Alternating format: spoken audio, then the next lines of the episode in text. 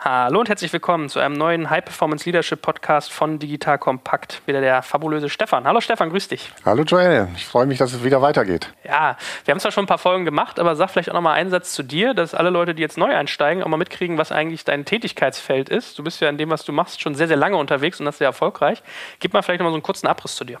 Ich bin Stefan Nammers, habe eine eigene Unternehmensberatung und so unsere Leidenschaft ist das ganze Thema High Performance, High Performance Leadership, High Performance Teams und High Performance Organisation aufzubauen. Wir sind im Bereich Coaching unterwegs, Teamentwicklung, Organisationsentwicklung und es macht uns einfach großen Spaß, Unternehmen, Menschen und Teams erfolgreich zu machen. Das ist so unser, unser Credo. Sehr gut. Ich würde sagen, das ist sogar auch das Credo unseres Podcasts. Wir haben ja in der ersten Folge genau darüber gesprochen, was bedeutet eigentlich High Performance Leadership und den Leuten so ein bisschen nahegebracht, dass es nicht darum geht, dass man jetzt noch mehr können muss, noch enger getaktet ist, dass es noch schrecklicher alles wird. Man ist ja schon so überfordert, sondern dass es vielmehr darum geht, wie schaffe ich ein Setup, das mich wirklich dazu enabled, können wir jetzt auf Englisch sagen, also das mir ermöglicht, das Maximum aus meiner Leistungsfähigkeit rauszuholen. Dann haben wir als zweites darüber gesprochen, wie eine Unternehmensvision, also ein Ziel, auf das man gemeinsam hinarbeitet, da irgendwie ein wichtiger Faktor sein kann.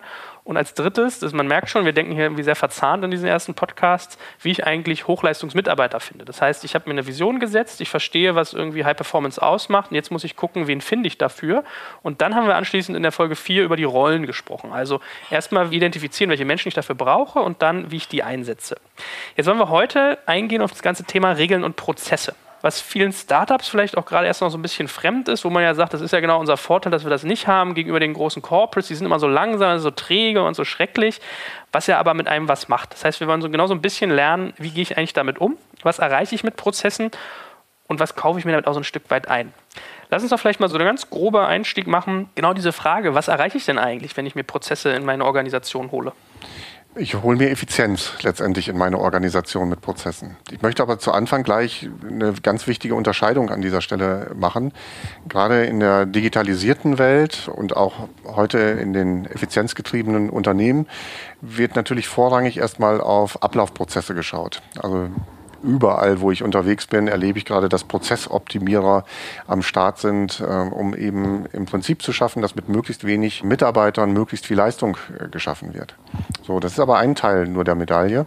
Und was wir immer wieder feststellen, auch gerade in dieser Einführung von neuen IT-Systemen, in der Einführung von neuen Prozessen, werden die Interaktionsprozesse, die persönlichen Prozesse ziemlich außer Acht gelassen. Und das ist ein äh, unglaublich großes Potenzial, was versteckt liegt, wo gar nicht so die Aufmerksamkeit bei den Unternehmen liegt, wo man einfach wirklich äh, noch Mehrwerte und Effizienz schaffen kann. Was heißt das? Das heißt, dass Menschen in der Interaktion besser miteinander harmonieren, dass Dinge klargezogen sind und dass man vor allen Dingen eben immer wieder rauskommt aus diesen Gedankengebilden, was der andere denkt. Wir hatten das schon mal so zu diesem Thema mit der Geschichte mit dem Hammer. Die habe ich schon mal erzählt von dem Paul Watzlawick. Ja, es geht darum, Klarheit zu schaffen, wie man miteinander interagiert und vor allen Dingen, und da sind wir heute auch mit klaren Methoden auch unterwegs, den äh, Zuhörern zu erzählen, wie kann man das denn überhaupt machen? Wenn denn jetzt irgendetwas an den Spielregeln vor allen Dingen auch nicht funktioniert oder an den Prozessen nicht funktioniert, wie geht man denn eigentlich damit um? Mhm.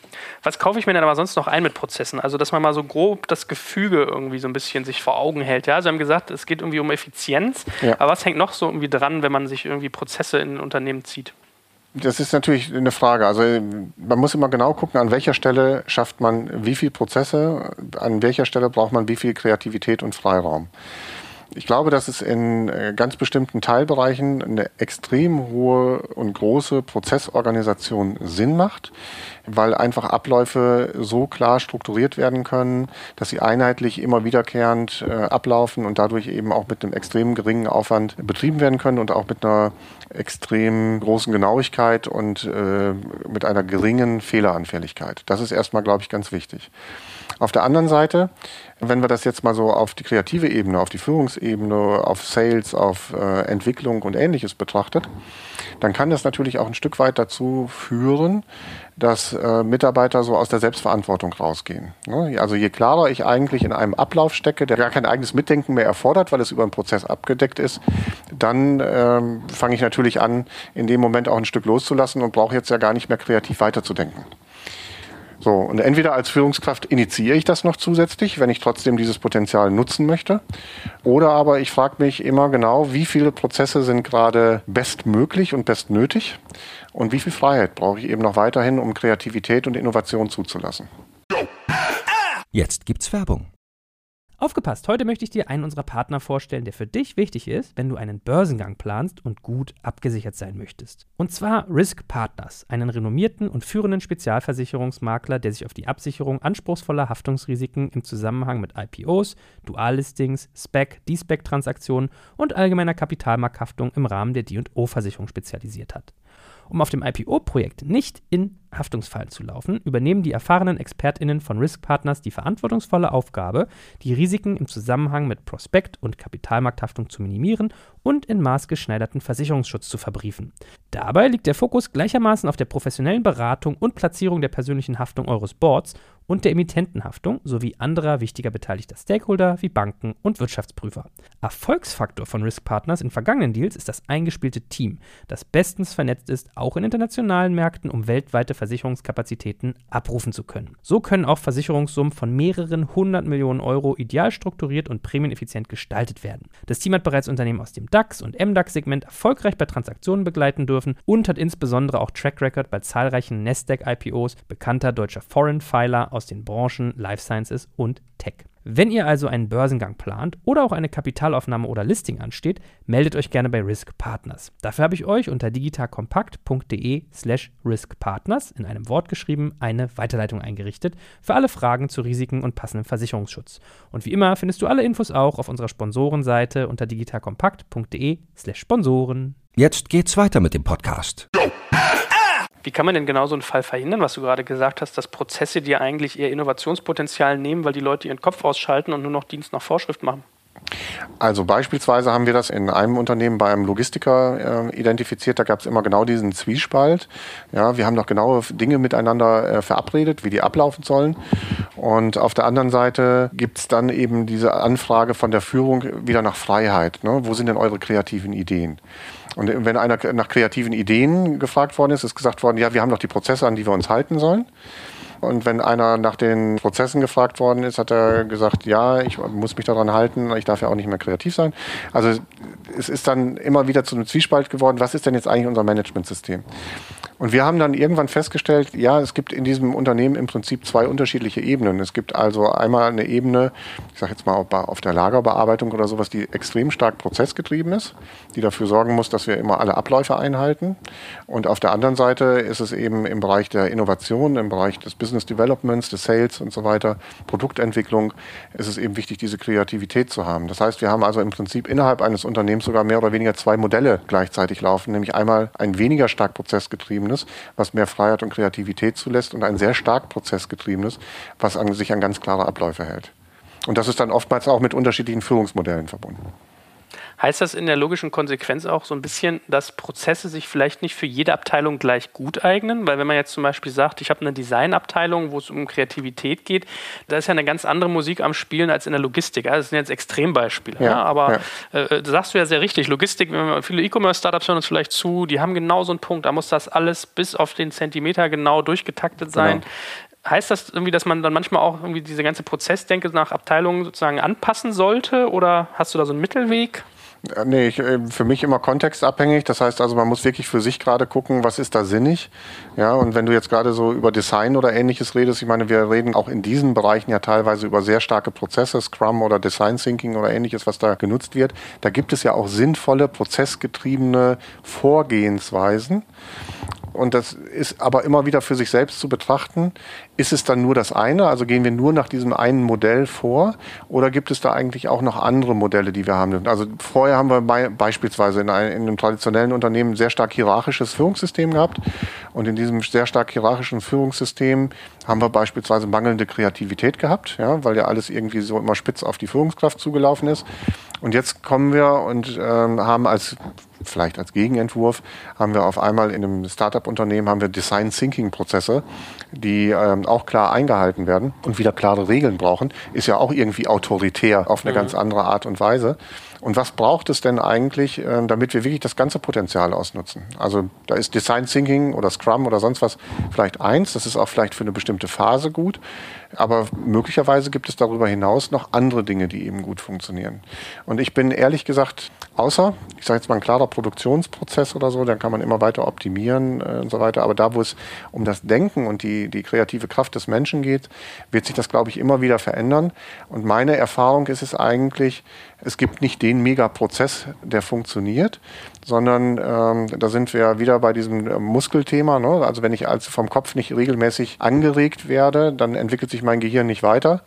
Das heißt also, auch wenn ich einen Design Thinking Prozess oder einen Scrum irgendwann immer wieder so mache, dann degeneriere ich sozusagen und bin nur noch auf diesem einen Thema drauf. Und das ist die Frage, ist das jetzt wirklich das, was Kreativität anregt? Wenn wir uns Neurowissenschaften angucken, eher nicht. Also ist die Mixtur von unterschiedlichen Vorgehensweisen, Dinge immer wieder anzureizen, neue Dinge zu machen, das ist, glaube ich, das Mittel der Wahl. Und insofern, wenn wir dann über neue Führungswege reden heute, über New Work, über Agilität und ähnliches, dann ist das, glaube ich, auch eigentlich nur eine Form von, da gibt es jetzt ganz viele neue kreative Dinge, die reizen die Menschen unheimlich und das setzt auch gerade ein Wahnsinnspotenzial frei. Ist es das jetzt das Ende der Fahnenstange und wird es das bis jetzt ans Lebensende sein? Nee, glaube ich nicht. Da kommt wieder das nächste hinterher. Ja, der mhm. nächste Hype kommt bestimmt.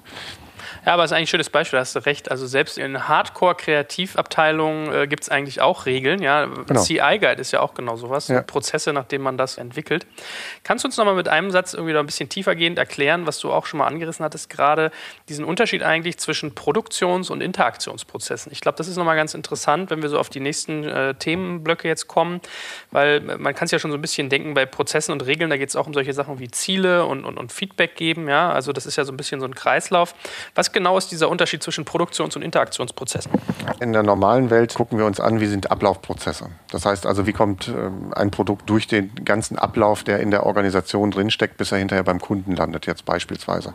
So, und dann gucke ich mir an, was gibt es da für einzelne äh, Handschläge, die ich machen muss, für einzelne Übergaben, Schnittstellen in der IT und ähnliches.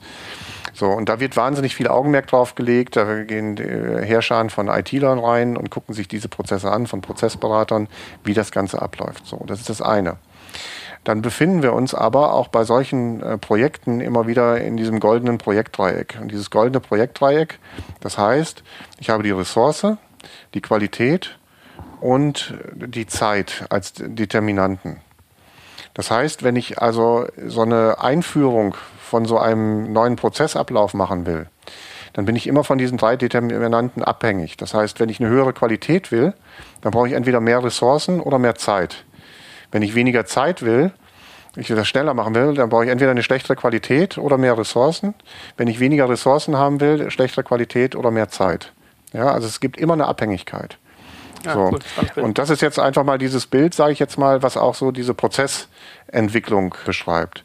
Wenn ich mir jetzt angucke, wo kommt jetzt das Interaktionsmuster dann zusätzlich mit rein, der Interaktionsprozess ist für mich sozusagen eine andere Dimension da drin. Und das ist sozusagen die Akzeptanz der Mitarbeiter. Mhm. Ja? Mhm. Das heißt, ich kann eigentlich in diesen drei Determinanten nichts verändern. Ich kann aber dadurch, dass die Mitarbeiter anders damit umgehen, schneller damit umgehen, das schneller begreifen und für sich akzeptieren, damit äh, umzugehen mit diesen Prozessen, kann ich nochmal ein zusätzliches Potenzial ausschöpfen. Und das findet aber, dieses Thema Akzeptanz, findet auf der Beziehungsebene und auf der Interaktionsebene statt. Und spannenderweise bei diesen ganzen Projekten erlebe ich immer wieder, dass die überhaupt nicht betrachtet wird. Ja, das, das wollte ich nämlich genau gefragt haben. Also ich, ich kenne das, ich, also wir kennen uns ja ein bisschen besser und wir führen auch Vorgespräche und das einer der Sätze, der spannend war, war genau dieser Satz äh, Inhalts- versus Beziehungsebene. Also ja. man muss sich bewusst machen, dass Regeln und Prozesse nicht nur auf dem reinen Doing, also auf dem, wie machen wir Sachen rein operativ basieren, ja. sondern dass eigentlich auch immer irgendwie eine, eine Team-, eine Menschkomponente da sozusagen mit drin hängt auch. Absolut. Dann lass uns doch mal so ein bisschen die Brücke schlagen. Äh, wie ich mitgekriegt habe, wurdest du ja da auch per E-Mail irgendwie im, im Nachgang zu unserem Podcast schon drauf angesprochen. Wie hängen denn Regeln und Prozesse eigentlich mit Zielen zusammen? Sozusagen, was ich mitgekriegt habe, was der Feedback-Kanal war, war dieses ganze Thema Why. Also wir haben ja über, über Unternehmensvisionen gesprochen, die mit diesem Why zusammenhängen. Golden Circle von Simon Sinek. Also warum tue ich etwas und daraus leite ich ab, wie ich es tue und was ich konkret mache. Ziele sind ja irgendwie so ein bisschen so ein Faktor, wenn es eigentlich um Prozesse geht. Ja, absolut. Und äh, ich finde es erstmal schön überhaupt, dass da so eine Interaktion stattfindet, auch über diesen Podcast. Ich stelle da auch gerne nochmal den Zusammenhang her. Wir haben ja ganz zu Anfang über dieses Thema Why, How, What gesprochen und wie wichtig diese Bedeutung des Whys ist, um hinterher auch wirklich erfolgreich sein zu können was ist unser gemeinsames Ziel oder was ist unsere, unsere gemeinsame Vision, Vorstellung von dem, wo wir hinkommen wollen. Und dazu gehören natürlich auch die entsprechenden Ziele. Das Why ist ja in der Regel eher eine Projektion auf die Zukunft und die Ziele sind letztendlich konkretere Dinge in der nahen Zukunft, die wir erreichen wollen. Und da kommen wir auch schon hin, wo der Unterschied ist zwischen dem Why und den Zielen. Bei den Why ist es oftmals etwas, wo man relativ viel reininterpretieren kann. Ich komme nochmal so auf den Obama zurück mit dem Yes We Can, wo jeder so seine eigene Projektion reinmachen kann. Was ist das, was wir äh, darunter verstehen? Und bei den Zielen, und die gehören da auch mit rein, wird es dann eben ein Stück weit konkreter. Und da würde ich auch gerne einfach noch mal ein paar Worte sagen, wo kommt es bei Zielen drauf an? Ähm, ja, und ich gehe da jetzt mal einfach mit so einem klassischen Satz aus dem Sales einfach mal rein. Ich kenne viele Sales-Organisationen, wo ich da reinkomme, da heißt es, äh, wir wollen bis zum Ende des Jahres drei Millionen Umsatz machen. Ja, schönes Ziel. Hört sich erstmal gut an. Wir wollen bis zum Ende des Jahres drei Millionen Umsatz machen. Ja, und, und vielleicht wollen wir nicht schlechter als unser Wettbewerb sein kommt auch noch vielleicht mit rein. Solche Ziele höre ich dann oftmals, ja. Was bedeutet so ein Ziel? So ein Ziel bedeutet für mich, wenn das so aufgestellt ist, wie ich das gerade genannt habe, dass es am Ende des Jahres, spätestens so nach der Sommerpause, und man stellt fest, dass man so ein Ziel nicht erreicht, dass dann angefangen wird, danach zu suchen, nach Begründungen, warum wir das nicht erreichen können. Ja, es wird sich also schön geredet, das war ja eigentlich damals schon sowieso ein sehr ambitioniertes Ziel. Das ist ja deutlich höher als im letzten Jahr und so weiter. Also fangen dann an, diese Gründe zu suchen. Und für uns geht es immer darum, dass wir nicht ausweichen. Ja, wir haben auch schon über konstruktiven Dissens vorher gesprochen, also dieses sich ehrlich machen, die Dinge anzugucken. Und das heißt hier, wenn ich mir ein Ziel vornehme, möchte ich ein Ziel aufstellen, dass wir am Ende des Jahres das Ziel erreichen. Und das heißt, wenn wir nach der Sommerpause feststellen, das wird schwierig, dann ist eben nicht die Frage, nach Begründungen zu suchen, sondern was können wir jetzt tun und wie müssen wir das umstellen, um das Ziel zum Schluss zu erreichen. Das heißt, es entsteht dadurch eine andere Denkweise, das braucht aber auch anders formulierte Ziele. Und das, da will ich mal einfach kurz darauf eingehen, worauf kommt es dabei an. Also das eine ist natürlich, ein Ziel, man nennt das smarte Kriterien, muss spezifisch sein, das heißt, es muss konkret und unmissverständlich benannt sein, worum es geht. Sehr, sehr klar. Könnte man jetzt sagen, ist beim ersten Beispiel von mir auch schon gewesen. Zweites Beispiel, es muss messbar sein. Kriterium Messbarkeit. Drittes ist das Thema der Attraktivität. Also ich möchte es positiv beschreiben. Es gibt keine Verneinungen da drin, sondern es gibt immer ein positives Bild, was ich zum Schluss erreiche. Dann kommt ein ganz, ganz wichtiger Punkt. Das R ist für realistisch. Das heißt, ich muss mir am Anfang also wenn ich mein Ziel beschreibe, Gedanken darüber machen, ist dieses Ziel für uns tatsächlich realistisch zu erreichen. Das heißt, diesen Endkonflikt, wenn ich das nicht betrachte, den habe ich nämlich zum Schluss normalerweise am Ende der äh, Veranstaltung, am Ende des Jahres, dann kann ich aber nicht mehr reagieren. Dann suche ich eben nach den guten Begründungen und dann ist eine der Begründungen ganz, ganz häufig, also ganz ehrlich, als wir uns damals zusammengesetzt haben und wir haben uns das angeguckt, das war ja auch viel zu ambitioniert und war ja gar nicht realistisch. Und damit ist natürlich die ganze Wirkung des Zieles kaputt. Das heißt, diesen Konflikt, den ich normalerweise am Ende des Jahres austragen muss, diese Bereitschaft haben, den zum Anfang auszutragen, ist das eigentlich wirklich realistisch? Was brauchen wir dazu, um das zu erreichen? Können wir das?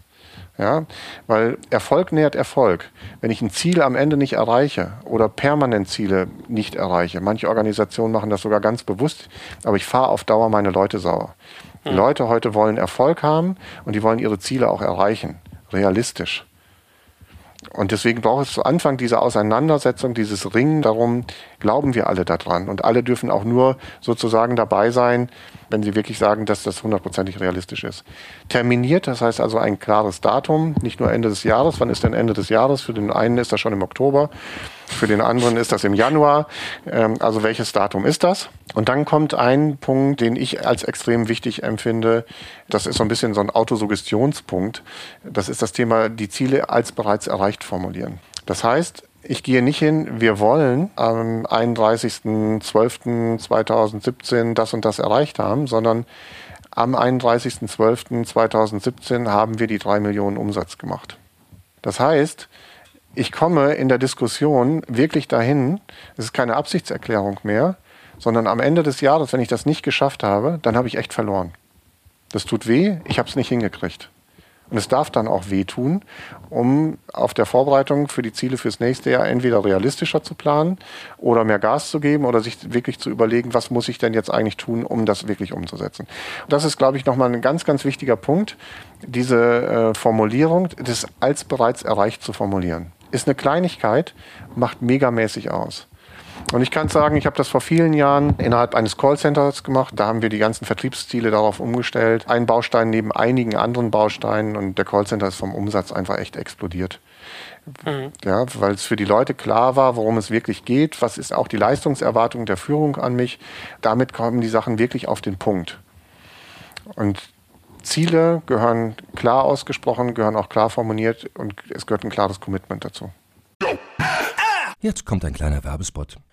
Aufgepasst! Wusstest du, dass HR-Teams heutzutage mit mehr Aufgaben denn je konfrontiert sind? In der aktuellen Studie HR Trends, die Zukunft der Personalarbeit 2024 von Sage, wurden HR-Teams aus sieben verschiedenen Ländern und über 20 Branchen befragt, um top aktuelle Insights in der Entwicklung des Personalwesens zu geben. Sage entwickelt HR-Tools und Software für dein Unternehmen, um Lohnabrechnungen, Personalmanagement, Buchhaltung und mehr zu vereinfachen. So, und die Studie von Sage zeigt unter anderem, dass ganze 91% der HR-Teams angeben, dass ihre Arbeit Arbeitsbelastung im letzten Jahr zugenommen hat, aber gleichzeitig glauben 79 Prozent der Befragten, dass Automatisierung ihre Prozesse zukünftig verbessern und Zeit sparen kann. Ebenfalls spielt auch KI eine große Rolle. Derzeit nutzen etwa ein Drittel bereits Chatbots wie ChatGPT in ihren Prozessen und circa drei Viertel der PersonalleiterInnen sind sich bereits sicher, dass KI die Arbeitsweise im HR revolutionieren wird. Du merkst, die Studie ist vollgepackt mit Statistiken, überraschenden Erkenntnissen und Tipps für HR-Führungskräfte, die vorankommen wollen und zeigt eine Momentaufnahme der sich stetig wandelnden Rolle von HR heute. Am besten schaust du dir die Studie HR-Trends, die Zukunft der Personalarbeit 2024 selbst an. Unter digitalkompakt.de slash Sage, S-A-G-E, kannst du sie dir komplett kostenlos herunterladen. Und wie immer findest du alle Infos auch auf unserer Sponsorenseite unter digitalkompakt.de slash Sponsoren. Werbung Ende. Lass uns da dann nochmal ein bisschen einsteigen. Ja. Also dieses Smart ist ja etwas, was eigentlich, äh, ich meine, es ist schon sehr, sehr lange eine Methode. Ich habe ja irgendwie öfters Leute, die in der Digitalbranche unterwegs sind, die mir sagen, das sei eigentlich schon so ein bisschen überaltert und ein bisschen überkommen. Ja. Wir haben genauso diese Denke, also was du ja auch gerade gesagt hast, wenn ich mir zum Beispiel mal dieses OKR von Google angucke oder was durch Google sehr bekannt geworden ist, eigentlich stammt es ja von IBM, muss man sagen. Also Objectives and Key Results ist ja eine Projektmanagement-Methode, die sogar genau darauf abzielt, Ziele so zu setzen, dass man sie nicht erreichen kann. Die nennen das immer Stretch Goals. Also ja. Ziele, für die man sich halt wirklich strecken muss, wo eigentlich klar ist, man erreicht die nur zu 65 bis 70 Prozent. Also Google sagt, das ist der Korridor, an dem wir sein wollen. Wenn wir 100 Prozent erreichen, haben wir uns nicht ausreichend ambitionierte Ziele gesetzt. Ja. Ne? Ist deine Antwort auf das Thema dann, dass das irgendwie schon geht, eine Weile trägt, aber so ein bisschen so ein verheizter Thema ist? Also ehrlich gesagt äh, ist das ein bisschen Schwachsinn, äh, ähm, weil es ist ja eine Frage, ne, also wir reden über die verbalisierte Welt und die gefühlte Welt. Wenn ich sage, für uns ist 65 Prozent das, was wir erreichen wollen, und wenn wir 100 Prozent erreichen, dann haben wir eigentlich unsere Ziele nicht ambitioniert genug gesetzt dann kann ich auch genauso gut sagen, wenn wir 100 Prozent erreichen, ist das unser realistisches Ziel. Und wenn wir 150 Prozent nicht erreichen, ist das unser unrealistisches. Ziel. Ist genau das Gleiche. Mhm. Da, da, steckt einfach eine Philosophie hinter. Man kann das ja benennen und man kann das dann auch noch schick mit Okra oder wie auch immer äh, bezeichnen und das als eigene Philosophie verkaufen. Aber das ist doch, was kommt bei den Menschen an? 65 Prozent ist für die Menschen 100 Prozent. Die Frage ist, wie werde ich dann anschließend bonifiziert und so weiter? Und wenn ich für 65 Prozent 100 Prozent Bonus kriege, dann ist das für mich wieder 100 Prozent. Hm. Jetzt muss man fairerweise sagen, OKR ist kein, kein Bonussystem, sondern ist eher ein Abstimmungstool, das die ganze Organisation sozusagen orchestriert wird. Können wir mal einen separaten Podcast drüber machen. Ja. Spannendes Thema. Aber ich erinnere mich zum Beispiel auch an mehrere Interviews, die ich im Rahmen meines Samba-Buches geführt habe, über ja. Oliver Samba, der ja so der Outperformer schlechthin ist und der ja auch ja. Leute dazu bringt, regelmäßig über ihre Grenzen hinauszugehen, im Positiven wie im Negativen vermutlich. Und da waren einige Leute bei, die gesagt haben, der setzt mir so abstrus hohe Ziele, von denen ich weiß, also ich fühle mich völlig überfordert, weiß ich kann die die gar nicht erreichen. Aber in dem Versuch, dem gerecht zu werden, wachse ich über mich selber hinaus und erreiche mehr, als ich erreicht hätte, wenn ich kleiner gedacht hätte. Ja, bin ich völlig dabei. Und das heißt für mich auch nicht, dass das ausfällt bei einem Smart-Ziel. Die Frage ist, wie gehe ich damit um? Also das heißt, also ich kann mir ja trotzdem ambitionierte Ziele setzen. Ja, und gerade wenn ich eben in einer High-Performance-Kultur unterwegs bin, gebe ich mich nie mit dem Ist-Zustand zufrieden, sondern mein Thema ist immer über zu performen zu wollen. Das ist ja ein Stück weit wie Nahrung zu sehen. Ich äh, brauche ja auch meine Anerkennung. Was kriege ich da? Ich kriege äh, meine Anerkennung nur dadurch, wenn ich meine Dinge auch an irgendeiner Stelle erreiche. Und das können jetzt zwei Dinge sein. Also wenn ich jetzt nur mit überambitionierten Zielen unterwegs bin und ich erreiche permanent nicht diese Ebene, dann kann ich sozusagen meine Anerkennung dafür kriegen, dass mir einer sagt, ich sehe, dass du dich tierisch anstrengst, dass du alles dafür gibst, das zu erreichen, aber leider kriegst du es nicht hin. Können viele Leute Anerkennung daraus erzielen. Es gibt auch eine ganze Menge Menschen, wir Menschen sind, ticken ja nicht alle gleich von der Motivation. Das heißt, ein Oliver Samwer oder auch Google wird natürlich diesen Typus Menschen anziehen, der genau auf diese Art von Motivation antickert. Aber nicht mhm. alle Menschen tickern auf diese Motivation an. Da bin ich wieder, was, was ich vorhin schon gesagt habe, kontextabhängig. Was habe ich da für eine Mannschaft? Wie reagiert da auch eine Mannschaft? Oder aber ich habe für mich eine ganz äh, spezielle Philosophie. Ich habe eben dieses Why für mich klar. Ich habe für mich auch eine Führungskultur, die für mich klar ist.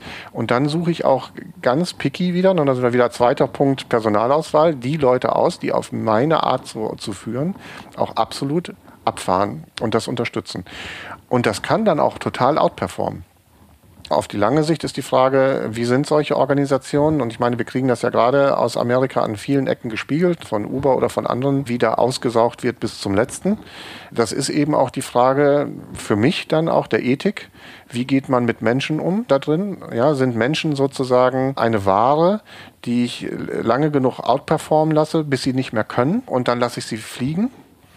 Oder ist es für mich ein Interesse, auch ein äh, soziales System aufzubauen, als Firma eine Verantwortung zu spüren, äh, um da weiterzugehen?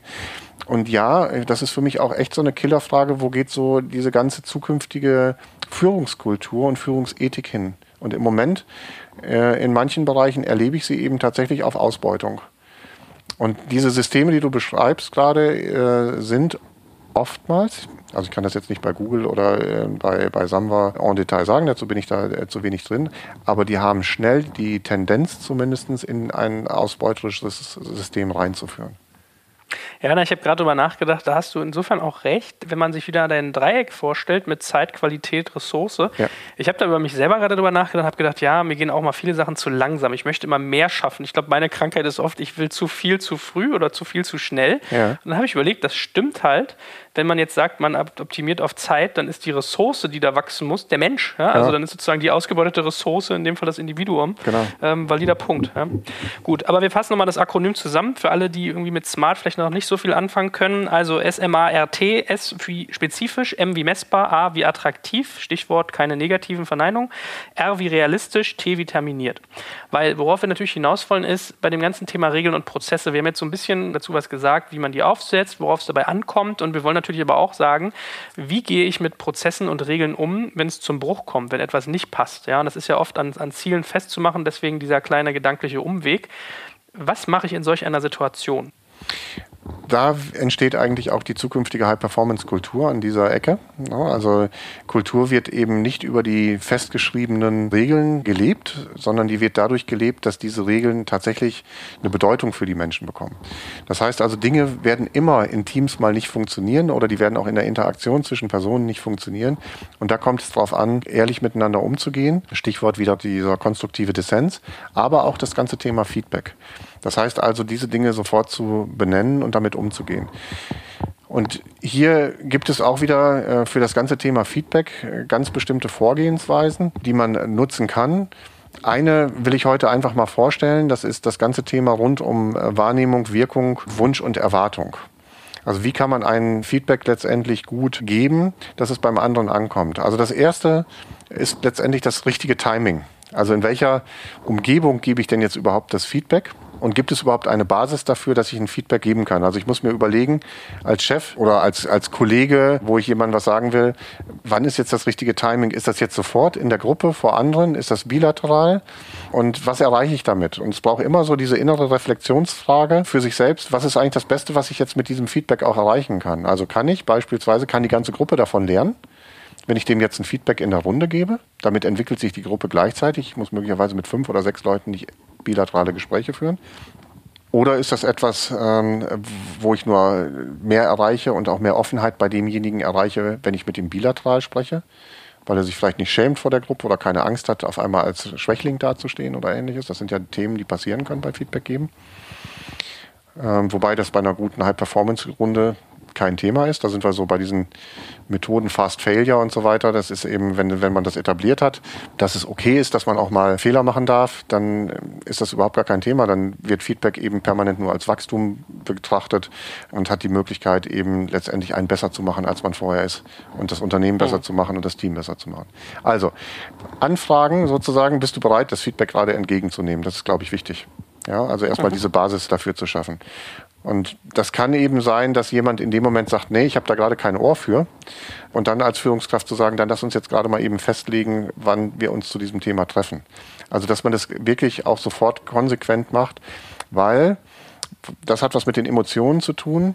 Wenn wir lernen wollen, wenn wir Veränderungen wollen, brauchen wir immer dazu auch Emotionen. Das heißt, wenn ich sozusagen einen Vorfall gehabt habe, über den ich sprechen möchte, je länger ich damit warte, umso mehr ist die Emotion nicht mehr präsent. Das heißt, das Lernen daraus wird immer schwieriger, je länger ich warte. Deswegen ist immer zeitnahes Feedback also eine ganz wichtige Komponente. So, und dann geht man eben rein äh, mit dem Thema der Wahrnehmung. Also die eigene Wahrnehmung konkret zu beschreiben, ohne zu bewerten, zu verallgemeinern oder dem anderen irgendetwas zu unterstellen. Ja? Also ich, ich nenne jetzt einfach mal ein Beispiel dazu. Ich habe das Dokument erst gestern um 14 Uhr von Ihnen zugesandt bekommen, statt am Vortag, wie es vereinbart war. Ja, da ist noch keine Bewertung drin, du bist schlecht oder sonst irgendetwas, sondern es wird im Grunde genommen, das, was ist, was passiert wird, wird nochmal mit einer Ich-Botschaft zurückgegeben. Das ist der Vorfall, um den es gerade geht. Ja, warum, warum ist es so wichtig, keine Bewertung in dem Moment zu machen? Weil sobald ich da eine Bewertung reinmache, ja, ähm, ich finde das schlecht von dir oder du hast nicht ordentlich performt oder sonst irgendetwas, geht der andere ja automatisch in entweder einen Verteidigungs- oder einen Fluchtmodus. Eine Ausrede, eine Rechtfertigung oder was auch immer. Das heißt, da ist das Lernen schon total schwierig, weil bei dem die Rollladen runtergehen für die Kommunikation.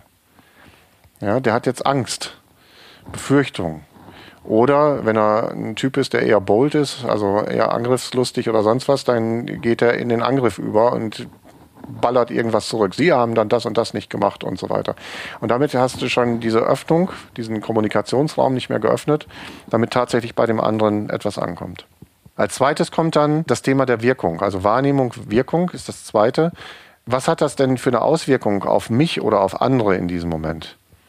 Ja, das Beispiel wäre hier dazu, dadurch hatte ich nicht mehr genügend Zeit, das Dokument vor dem Meeting um 15 Uhr zu überarbeiten, konnte einige wichtige Punkte nicht mehr ergänzen. Das hat der Kunde kritisch angemerkt, was mir sehr unangenehm ist.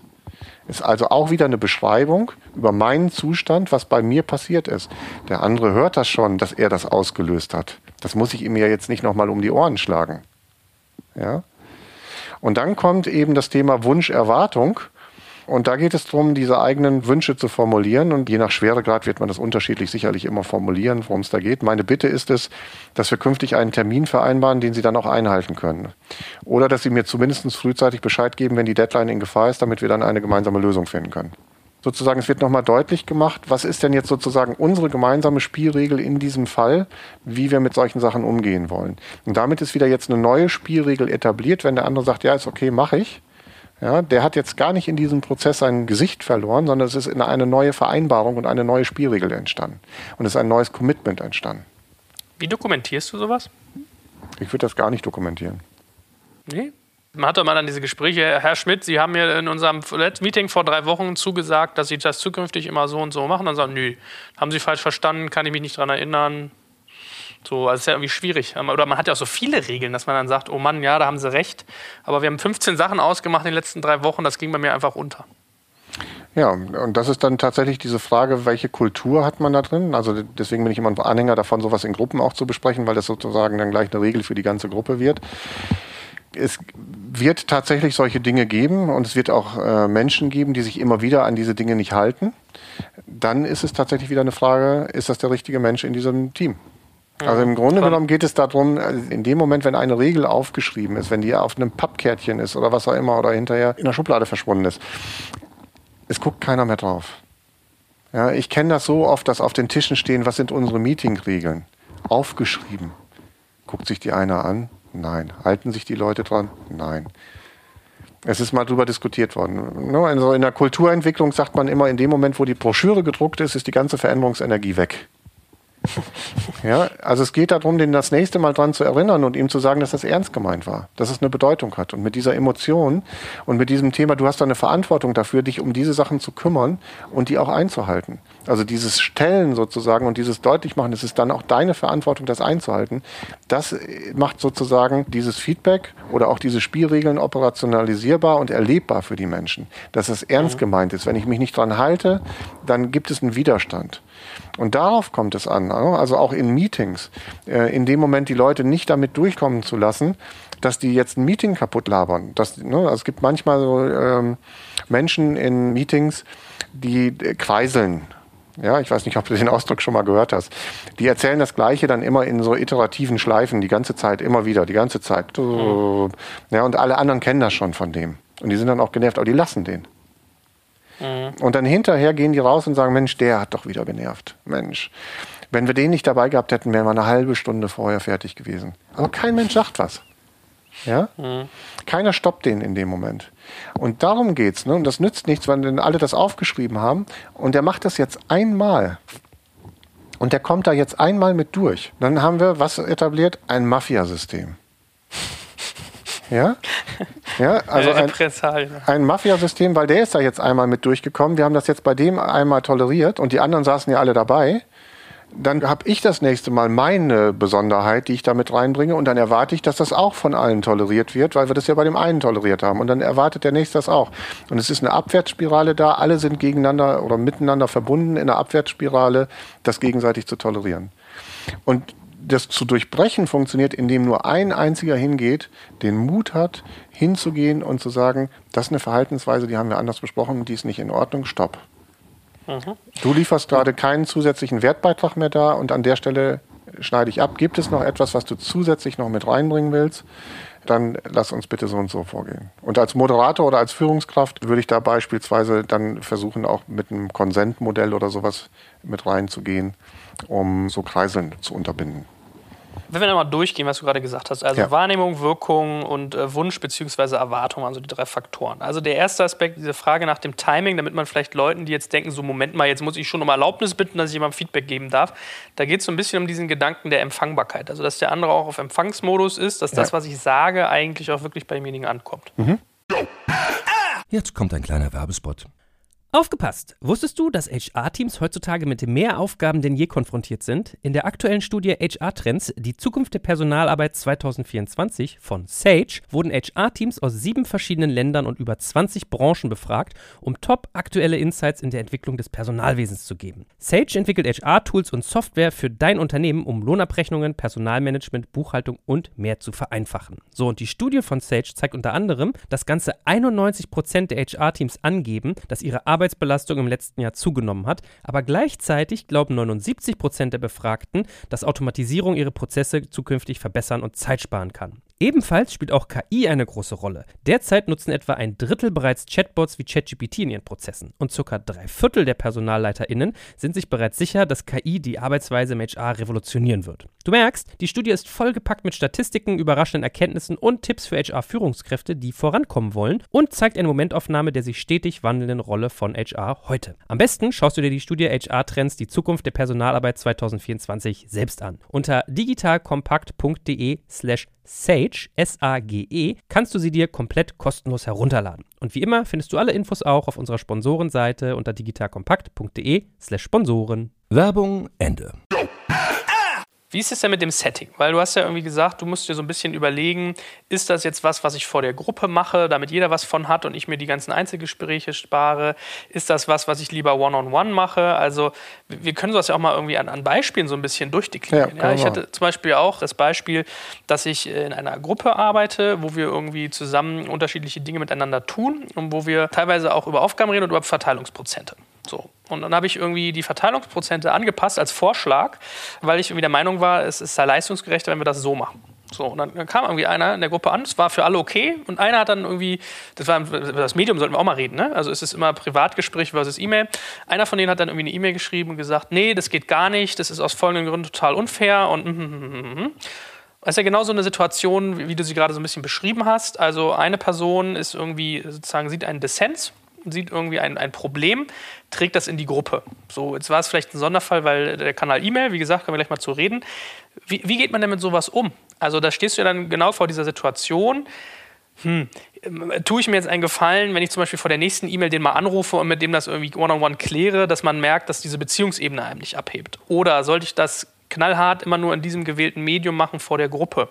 Sollte ich beides tun? Was, was ist denn da, also wonach guckst du? Wonach triffst du diese Entscheidung? Also am besten ist, wenn man äh, zum einen diese Spielregel auch wieder zu Anfang etabliert hat in einer Gruppe.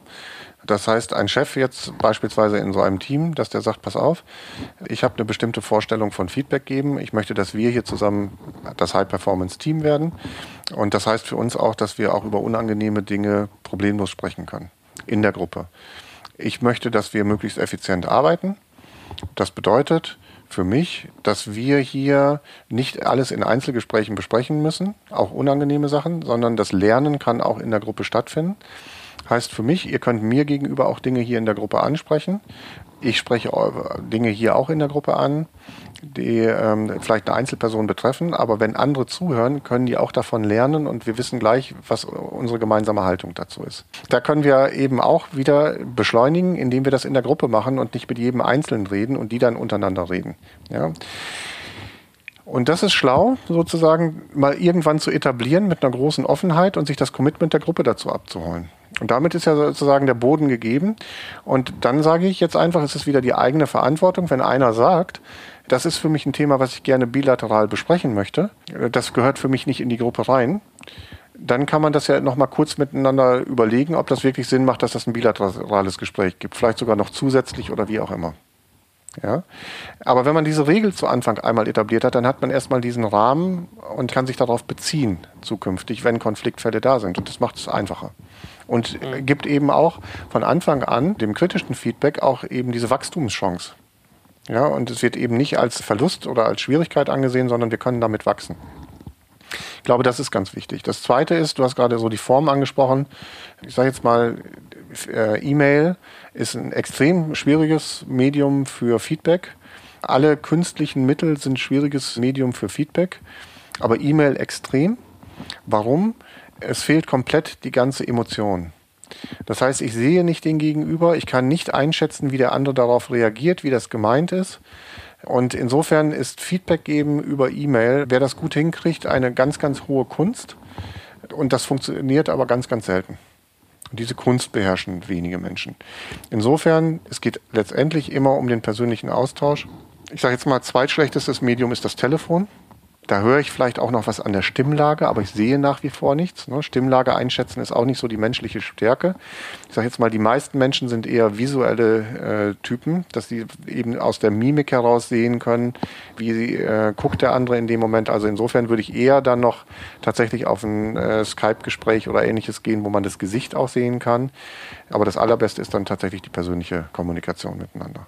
Schön, also da haben wir ja schon mal aus diesem konkreten, wirklich realen Praxisbeispiel zwei Dinge gelernt. Also das eine, man sollte vorher abklären den Modus, tut man sich einen Gefallen, wenn man dann in so eine Situation kommt. Das zweite äh, ist die Kanalwahl. Vielleicht sollen wir auch noch mal einen Faktor irgendwie aufgreifen, der so ein bisschen in die Richtung zielt. Also an dem konkreten Beispiel ähm, Produktions- versus Interaktionsprozesse. Also was ja zum Beispiel auch so ein Thema sein kann, hatte ich zum Beispiel im, im Nachgang da so ein bisschen das Gefühl, wir hatten da ein Thema, was ich zum Beispiel sachlich angefasst habe, wo ich gesagt habe, ich habe über einen Verteilungsschlüssel nachgedacht und das rein rational an folgenden Faktoren gemacht. Ich hatte wirklich Scoring-Formeln. Ja? Also ich habe wirklich, ich habe hab Excel-Formeln gehabt. Und auf einmal fliegt dir aber so eine Kommunikation voll um die Ohren und du gibst noch mehr Argumente rein und es fliegt dir noch weiter um die Ohren und du gibst noch mehr Argumente rein. Das hat man ja relativ oft, also ich beobachte das bei mir oft, dass ich versuche, Sachen rational zu machen. Und ich glaube, ich könnte mir vorstellen, das ist im Businessumfeld oft eine Krankheit der Leute, ja. wo man vielleicht das Gefühl hat, es geht gerade gar nicht um Rationalität. Weil bei mir war es zum Beispiel in dem Beispiel auch so, das hat aufgehört zu konfligieren, als ich Anerkennung ausgesprochen habe, als ich gesagt habe, du, auch wenn wir uns gerade streiten, ich mag dich, ich schätze dein Produkt, ich finde toll, wie du das machst seit Jahren und bitte verstehe aber auch mich, mir geht es irgendwie um Leistungserkennung und so weiter und so fort. Ist das ja. so ein bisschen so ein typisches Beispiel für das, was du gesagt hast mit Interaktion versus Produktion, also dass wir da eigentlich Absolut. auf einer Beziehungsebene? Absolut. Und das ist auch genau so ein Beispiel von, wie wichtig dieser Kommunikationsanteil und Interaktionsanteil letztendlich ist und Beziehungsanteil ist. Ne? Und das ist das, was ich vorhin ja nochmal beschrieben habe, wo dieses wahnsinnige Potenzial entfaltet wird in der Akzeptanz diese goldene Regel, die ich ja nicht verändern kann, alles ist abhängig voneinander, vielleicht doch verändern kann und beschleunigen kann, indem ich auf einmal diese Akzeptanzebene reinbringe. Wenn ich die Beziehungsebene lerne, zu beachten, dass die eben auch eine Bedeutung hat. Das ist ja auch oftmals eine Typenfrage. Gerade Ingenieure sind oftmals sehr, sehr rational getrieben ne? oder auch viele Informatiker sind äh, rational getrieben. Ne? Und wenn ich das aber teilweise lerne oder zumindest akzeptiere, dass es auf der anderen Ebene auch noch die Beziehungsebene gibt und dass die eine ganz wichtige Bedeutung hat, dann ist das eben ein unheimlicher Beschleuniger nochmal. Und äh, in der Tat einer der Hauptkonflikte, wenn ich so in diesem Thema Konfliktmanagement unterwegs bin, wo sich Dinge verrennen, gerade auch so, äh, wenn ich äh, Projekte betreue, IT-Projekte oder ähnliches, die eingeführt werden und dann eskaliert das in irgendeiner Form zwischen Business und IT. Das ist ja der typische Klassiker. Dann geht es nicht um Inhalte, sondern es geht um Beziehungen, es geht um Kränkungen, es geht um Verletzungen, es geht um Statusverlust, es geht um Macht. Ja, aber es geht in den seltensten Fällen um, ist das das richtige Produkt oder nicht und wie müssen wir das machen. Und, und wie erkennt man sowas und wie kann man das reparieren? Reparieren kann man es tatsächlich, indem man eben beispielsweise, so wie du es gerade beschrieben hast, Anerkennung ausspricht die auch ernst gemeint ist. Es geht hier nicht um Fakes oder was auch immer, sondern dass ich damit beginne, mich dafür zu interessieren, was ist eigentlich die Motivationslage des anderen. Ja, also mhm. bin ich, ich nenne das immer, da muss man ein Stück weit wie so ein kleiner Detektiv auch manchmal unterwegs sein und sich versuchen, in den anderen reinzusetzen und da auch eben mal auf diese Beziehungsebene hinzufragen. Und das ist eben in unserer heutigen Welt gar nicht so einfach, weil in der heutigen Welt rationale Typen einfach gerade eine sehr starke Rolle einnehmen und weil alles effizienzgetrieben ist, ist das scheinbar erstmal rational ganz schlau. Ja, und dann scheitert es im letzten Moment doch in der Umsetzung oftmals, weil bei anderen dann in dem Moment die Beziehungsebene total dazwischen funkt. Und jetzt will ich aber gar nicht so eindimensional reden, als wenn wir es jetzt hier nur mit rational, emotional zu, zu tun haben, als wenn das so ja, 0-1 digital bei den Menschen zu beschreiben wäre. Das Spannende ist in meiner Arbeit, wenn ich mit Führungskräften arbeite, die so rational sind, in der Außenwirkung, in der Kommunikation, in der Wahrnehmung der anderen. Ich bin immer wieder überrascht, wie emotional die selber sind, aber oftmals nicht den direkten Zugang da haben oder aber gar nicht dieses Fund, was sie da haben, ihrer eigenen Emotionalität, wenn sie das noch mit reinbringen, was das für ein Schatz ist, noch gar nicht so richtig wahrgenommen haben. Mhm. Und das ist eine tolle Arbeit, die mir viel Spaß macht, das dann auch mit den Leuten rauszuarbeiten, Zugang dafür zu kriegen. Und da performen dann wirklich Leute nochmal auf einmal, weil die jetzt eben beide Ebenen spielen können. Und bei einer guten Führungskraft, und darüber unterhalten wir uns ja immer wieder, High Performance Leadership, bei einer guten Führungskraft gehört beides dazu. Ich muss die emotionale Seite steuern können und das wird in der Zukunft eine immer größere Rolle bekommen. Ich muss aber trotzdem ergebnisorientiert unterwegs sein, muss eben auch rational unterwegs sein und ich muss dieses beide in Verbindung bringen können. Mhm. Lass uns noch mal einen Satz sagen zu diesem ganzen Thema äh, Wahrnehmung versus Vorwurf, könnte man vielleicht sagen. Also ja. du hast ja dieses Beispiel auch gebracht, dass man Wünsche äußert. Dass man sagt, ich wünsche mir von dir oder meine Erwartung wäre jetzt diese und jene und dann verständigt man sich eigentlich darauf. Äh, witzigerweise, ich habe das in meiner Familie teilweise auch, dass wir, ähm, wenn wir Konflikte ausüben, dass dann teilweise so die Sache kommt so, ja, was machst du mir jetzt hier einen Vorwurf? Und dann sagt derjenige, nein, ich habe dir keinen Vorwurf gemacht, ich habe einen Wunsch geäußert. Ich ja. oder eine Wahrnehmung, ein Gefühl, ja. ja. Das, also das ist ja manchmal eine Formulierungssache. Ja? Bei uns wird das ist echt, das ist lustig, man kommt dann in so Dynamiken rein, dann heißt es immer so, ähm, ich empfinde es so, Komma das. oder ich wünsche mir, Komma das. Ist das so ein bisschen Heilmittel? Weil ich ertappe mich dabei, ich finde es selbst, wenn es mit solchen Formulierungen gebaut ist. Ja? ja. Ich, ich, empfinde Ihr Verhalten hier als nicht irgendwie äh, konform mit unseren Abmachungen. Es kommt oft trotzdem wie ein Vorwurf an, auch wenn die Formulierung sozusagen gefühlsbetont ist. Ja, jetzt weiß ich nicht, wie tief wir jetzt in eure Familiengeschichte einsteigen, aber für mich ist eine Frage, wer hat denn da mit wem eine Abmachung gemacht und ist die denn tatsächlich committed und valide oder ist das eigentlich nur eine Vorstellung von dir, dass es da eine Abmachung gibt und die existiert real gar nicht? Ne? Und das mhm. spiegelt das wieder, was ich oft auch wieder in Firmen vorfinde, dass eine Führungskraft denkt, das haben wir doch abgemacht. Und wenn ich dann mit den Mitarbeitern spreche, sagen die, nee, davon wissen wir gar nichts. Ja? Also ähm, das ist ja schön, dass er das denkt, aber ist nicht so. Also neben Feedback-Regeln und Feedback direkt zu geben, ist es auch, glaube ich, immer ganz, ganz wichtig, dass man in solchen Runden regelmäßig als Führungskraft auch nochmal so eine Erwartungsklärung betreibt, wo man sagt, Mitarbeiter, was erwartet ihr eigentlich von mir als Führungskraft? Und auch sehr deutlich macht, was erwarte ich von euch? Euch, was ist mein Leistungsanspruch oder meine Leistungserwartung an euch als Mitarbeiter, dass man da einfach einen möglichst hohen Grad an Klarheit auch hat. Ne? Und in mhm. der Tat, Allheilmittel, ja, Ich-Botschaften sind schon extrem wichtig. Warum ist das so? Jeder Mensch möchte sein persönliches Ich im Kommunikations. Es gibt immer so ein Dreieck, auch wieder Ich, Du, Wir. Und jeder Mensch möchte eigentlich sein eigenes Ich immer oben halten. Das ist gesund.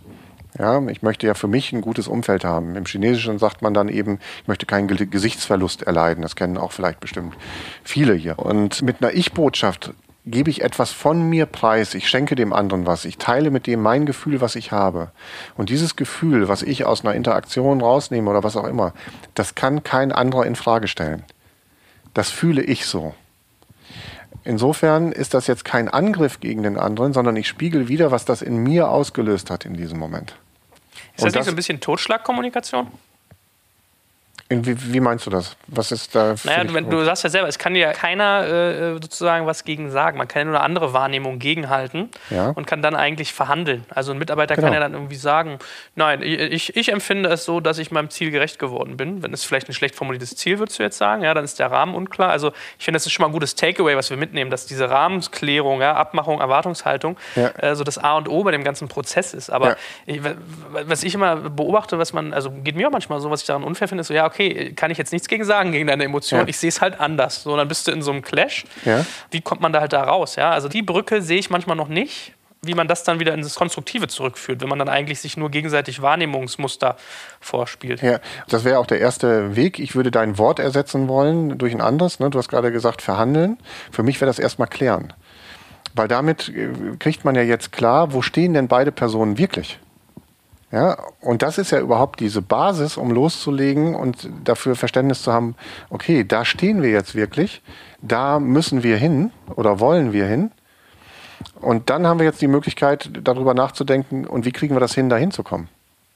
Ja, und deswegen ist es für mich kein Verhandeln, sondern es muss darüber eben entweder wieder ein Why, ein Ziel oder was auch immer. Ne? Die Frage ist dann, wofür tun wir das? Ne? Also es wäre jetzt beispielsweise, nehmen wir mal, da ist ein Bereichsleiter mit einem Abteilungsleiter. Der Bereichsleiter hat eine bestimmte Erwartung geäußert, die ist nicht eingetreten, der Abteilungsleiter hat die nicht geliefert. So, und jetzt kommt es zu einer Situation, wie du sie jetzt gerade beschrieben hast, und die beiden haben ihre Ich-Botschaften losgelassen, wo die jetzt gerade stehen. So. Jetzt kann natürlich der Bereichsleiter sein Why nehmen und sagen, pass auf, uns geht es ja darum, das und das zu erreichen. Das ist unser gemeinsames Why. Das sind unsere gemeinsamen Ziele. Und wie müssen wir jetzt vorgehen? Was sind unsere Dinge, die wir jetzt miteinander vereinbaren? Entweder habe ich als Bereichsleiter da schon eine klare Vorstellung zu und benenne die auch, oder wir erarbeiten das dann gemeinsam und sagen, okay, wenn wir das bei erreichen wollen, dann brauche ich diese und diese Vorgehensweise hier. Und jetzt kann der Abteilungsleiter möglicherweise sagen, ja, das will ich aber gar nicht liefern. Das kann ich nicht liefern. Das wären die zwei Dinge. Wenn er nicht will, ist die Frage zu stellen, ist er da an der richtigen Stelle? Wenn er nicht kann, ist die Frage, wie kann der Bereichsleiter dem helfen, damit er das kann zukünftig. Und dann bist du sofort wieder in der Lösung. Interessant. Ja, also äh, gebe ich dir recht, es war irgendwie ein konkreter Anwendungsfall, wo ich, äh, also dieses Werkzeug, das finde ich ja immer spannend, dass man sich so Kaskaden eigentlich baut, ja. wie man dann irgendwie weiterkommt. Ja. Ganz zum Abschluss vielleicht noch mal eine Sache zum Thema Feedback. Wie kann man sich als Gruppe denn gut Feedback geben? Ich, ich kenne es aus der Digitalbranche so, da gibt es ja gerne mal so diese 180 Grad oder 360 Grad Feedbacks. Also 180 bedeutet nur dein Team gibt dir Feedback und 360 Grad das ganze Unternehmen. Ja. Ist das ein Mittel, was du einsetzen würdest, um, um Gruppenfeedback zu initiieren oder gibt es da vielleicht noch bessere Wege? Also es gibt unterschiedliche Wege. Also ich mag 180, 360 Grad Feedback, gerade auch wenn man das dann verbindet mit einem entsprechenden Coaching, weil da einfach viele Punkte rauskommen, mit denen man arbeiten kann. Auch die sind nicht immer Wahrheiten, die da drin stehen, ne? weil das sind ja Momentaufnahmen, das sind Stimmungen. Ne? Da habe ich heute Morgen einem eine Abfuhr in irgendeiner Form erteilt und der macht irgendwie fünf Minuten später das Feedback, dann stehen da ganz schlimme Sachen drin. Äh, oder manchmal Leute, die angepasstes Feedback geben. Aber es gibt tendenziell sind das gute Mittel, um ins Gespräch zu kommen und äh, sich auch wichtige äh, Entwicklungspunkte rauszuarbeiten. Was ich schön finde, High Performance Team wieder, ist das direkte Feedback. Also nicht abgefragt über irgendwelche Institute weit weg mit einem langen Zeitverzug und dann spricht man da später drüber. Ne? Da fehlt wieder diese Emotion nachher drin, sondern am liebsten in einer Arbeit, die man miteinander macht. Und eins der Dinge, die ich zum Beispiel in Teamworkshops gerne einsetze, ist Feedback-Regel nach Harrison heißt die. Da machen wir das folgendermaßen. Wir stellen im Prinzip je nach Anzahl der Teilnehmer Pinwände oder Flipcharts auf, dass keiner das Flipchart des anderen sehen kann. Die sind so im Kreis aufgestellt. Und dann stellt sich jeder an das Flipchart dran. Das ist jetzt gerade Anleitung, wie jeder das im Prinzip machen kann auch. Ich empfehle trotzdem, für den Prozess einen Moderator zu nehmen, für das, was hinterher auch weiterläuft. Und dann schreibt man oben seinen eigenen Namen drauf. Und dann geht man, wenn alle einen eigenen Namen draufgeschrieben haben und die Spielregeln kennen, gehen sie einen Schritt weiter an die nächste Flipchart. Und dann stehen die jetzt ja bei dem Kollegen. Und da schreibe ich jetzt hin, beispielsweise, ich wünsche mir von dir, dass du irgendetwas neuer machst, öfter machst, deutlicher machst äh, oder weniger oder dass du das genauso wie bisher weitermachst oder sonstige wichtige Punkte, die da drauf sind. Die werden jetzt da drauf geschrieben. Direkt. Also was möchte ich von dir an Veränderung? Und jetzt hat jeder zu seiner Person, die da gerade vor ihm ist, etwas draufgeschrieben und dann geht jeder ein Flipchart wieder weiter. Im Kreis. Jetzt liest er, was ein Vorgänger geschrieben hat, kann möglicherweise sagen, oh ja, sehe ich genauso und macht jetzt auch noch sein Kürzel dahinter. Also jeder muss sein Kürzel immer dazu machen zu dem, was er geschrieben hat. Jetzt kann ich hingehen und kann da auch noch mein Kürzel dahin machen und kann noch andere Dinge dazu schreiben. Und das geht jetzt so lange, bis jeder an jeder Flipchart einmal gewesen ist. Dann haben die zum Schluss eine große Flipchart mit Wünschen und Erwartungen der anderen Kollegen. Und dann haben die da teilweise drei, fünf oder sieben Kürzel dahinter stehen. Und das kriegt für einen dann schon eine Bedeutung. Mhm. So, dann nimmt sich jeder seinen Flipchart ab, kriegt eine Reflexionszeit, um sich das anzugucken und daraus Fragen zu formulieren, Dinge, die für ihn unklar sind, die er klären möchte. Und danach geht man in ein Setting, wo alle im Plenum sitzen, einer nach vorne geht, sein Flipchart vorstellt, Klärungsfragen stellt, was ist damit gemeint, was meint ihr damit genau und so weiter und so fort die Dinge nochmal bespricht, die da draufstehen, auch die Auswirkungen, was das in einem auslöst, was man damit machen will, beschreibt. Anschließend geht man dann in Diskussionen und beschreibt und bespricht, wie man jetzt damit umgeht, was man daraus macht, was man daraus lernt. Das ist ein echtes, direktes Feedback. Das ist für manche Leute, ich habe da schon ganz erschütternde Dinge erlebt, weil sie wirklich erschüttert, irritiert sind in dem Moment über die Massivität, die da drin steckt. Aber das sind einfach auch Momente, in denen was passiert. Da sind Emotionen. Und wenn es ein High-Performance-Team ist, weiß das jeder immer. Es gibt keinen, der sich nicht verbessern kann, sondern jeder kann sich immer verbessern und jeder will sich auch verbessern. Ein High-Performance-Team nimmt das als willkommenes, ehrliches, gutes Feedback, um sich weiterzuentwickeln. Was ich manchmal in dem Bereich auch beobachtet habe, ist, oder eine Frage, die ich mir auch schon selber gestellt habe, ist, können diejenigen, die da teilweise Dinge dann ein Stück weit bewerten oder ihr Feedback dazu geben, auch überhaupt einschätzen? Weil jemand würde jetzt vielleicht sagen, naja, hm, wenn ich jetzt 360 Grad Feedback mache, vielleicht sind wir ein kleines Unternehmen und machen das nach dem Flipchart-Weg, wie du ihn gerade beschrieben hast, dann kommen da teilweise Menschen und geben mir irgendwie Ratschläge zu meiner Arbeit, die ich tun sollte, wie es doch besser aussehen könnte, die haben da gar keine Ahnung von. Oder ich mache das aus bestimmten Gründen oder es gibt immer einen Kontext zu den Sachen. Ist es ein valider Punkt oder ist das eher so ein Zeichen von, man tut sich schwer damit, Feedback anzunehmen? Es liegt in unserer Natur, dass wir erstmal eben so Dinge ablehnen. Und das ist eben die Aufgabe, deswegen sage ich auch, es ist oft besser, das mit einem Moderator zu machen, dass man da eben konstruktives Setting schafft. Und wenn es mal zu einer Situation kommt, dass man selber sozusagen in so ein Loch reinfällt, ja, dann äh, kann der Moderator eben da helfen, das aufzulösen und zu sagen, pass auf, was ist denn da jetzt für dich persönlich drin? Was kannst du jetzt an Entwicklungschance daraus sehen? Und worum geht es hier eigentlich? So, und um auf deine Frage nochmal zu dieser Gruppengeschichte einzugehen, Leute, die gar keine Ahnung davon haben, geben mir auf einmal ein Feedback zu dem, was ich tue. Da sind wir aber eher meistens tatsächlich auch auf der Beziehungsebene unterwegs. Diese Feedbacks beziehen sich meistens stärker auf die Beziehungsebene als auf die mhm. Interaktionsebene, also auf die, auf die Resultatsebene. Das ist das eine, außer wenn einer wirklich fachlich daneben liegt, aber das würde ihm der Chef vermutlich auch schon gesagt haben. Das ist dann meistens nichts für diese Runde, kommt eher selten vor, sie zieht sich meistens eher stärker auf die Interaktionsmuster. Da gibt es oftmals eben so einen Streit. Im Grunde genommen sagt die Theorie, dass eine Gruppenmeinung immer deutlich besser ist als eine Einzelmeinung. Und da habe ich selber an mehreren Stellen auch Erfahrungen mitgemacht. Selber, als ich noch im Corporate Life unterwegs war, hatten wir mal ein Sales-System eingeführt, äh, Strategic Selling nach Miller Hyman, wo es auch darum ging, bestimmte Rollen einzunehmen. Und da waren auch die Sekretärinnen dabei. Und ich muss ehrlich sagen, ich war einer der Ersten, der gesagt hat, Mensch, warum sind die dabei? Die wissen über den Kunden gar nichts und so weiter. Und ganz ehrlich, das waren die, die die besten Fragen gestellt haben, weil sie genügend Abstand hatten. Das habe ich aber auch da erst gelernt. Insofern glaube ich, Leute haben immer was beizutragen.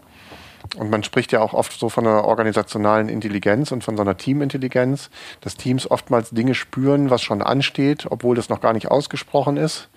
Also insofern glaube ich einfach auch an eine Gruppenmeinung und an so eine kollektive Intelligenz, die da ist. Und da ist immer was drin, da ist immer ein Stück Wahrheit mit drin. Hm. Klasse, Stefan. Dann gebe ich dir jetzt das Feedback, dass ich das ganz toll fand, was wir heute durchgesprochen haben. Und ich glaube, man merkt ja auch, wir haben bei der Folge mal so ein bisschen versucht, also ja, doch jeder von uns, nicht nur ich. Also ich habe auch mal erzählt, wo ich mich dumm angestellt ja. habe und was man dann daraus Praxis ziehen kann. Und du hast auch mal irgendwie ein paar Beispiele erzählt. Ja. Ich glaube, das gibt so ein bisschen irgendwie auch, macht so was, äh, die, die Würze in so einem Thema, wenn man halt mal die Praxis damit einfließen lässt. Von daher, ich freue mich da sehr drauf oder sehr drüber und ich freue mich auf unsere nächsten Themen, genau. die dann natürlich wieder da anklopfen. Von daher, vielen, vielen Dank erstmal. Danke. Jetzt kommt ein kleiner Werbespot. Aufgepasst! Wusstest du, dass HR-Teams heutzutage mit mehr Aufgaben denn je konfrontiert sind? In der aktuellen Studie HR Trends, die Zukunft der Personalarbeit 2024 von Sage, wurden HR-Teams aus sieben verschiedenen Ländern und über 20 Branchen befragt, um top aktuelle Insights in der Entwicklung des Personalwesens zu geben. Sage entwickelt HR-Tools und Software für dein Unternehmen, um Lohnabrechnungen, Personalmanagement, Buchhaltung und mehr zu vereinfachen. So, und die Studie von Sage zeigt unter anderem, dass ganze 91% der HR-Teams angeben, dass ihre Arbeit Arbeitsbelastung im letzten Jahr zugenommen hat, aber gleichzeitig glauben 79 Prozent der Befragten, dass Automatisierung ihre Prozesse zukünftig verbessern und Zeit sparen kann. Ebenfalls spielt auch KI eine große Rolle. Derzeit nutzen etwa ein Drittel bereits Chatbots wie ChatGPT in ihren Prozessen und circa drei Viertel der PersonalleiterInnen sind sich bereits sicher, dass KI die Arbeitsweise im HR revolutionieren wird. Du merkst, die Studie ist vollgepackt mit Statistiken, überraschenden Erkenntnissen und Tipps für HR-Führungskräfte, die vorankommen wollen und zeigt eine Momentaufnahme der sich stetig wandelnden Rolle von HR heute. Am besten schaust du dir die Studie HR-Trends, die Zukunft der Personalarbeit 2024 selbst an. Unter digitalkompakt.de slash Sage, S-A-G-E, kannst du sie dir komplett kostenlos herunterladen. Und wie immer findest du alle Infos auch auf unserer Sponsorenseite unter digitalkompakt.de slash Sponsoren. Werbung Ende.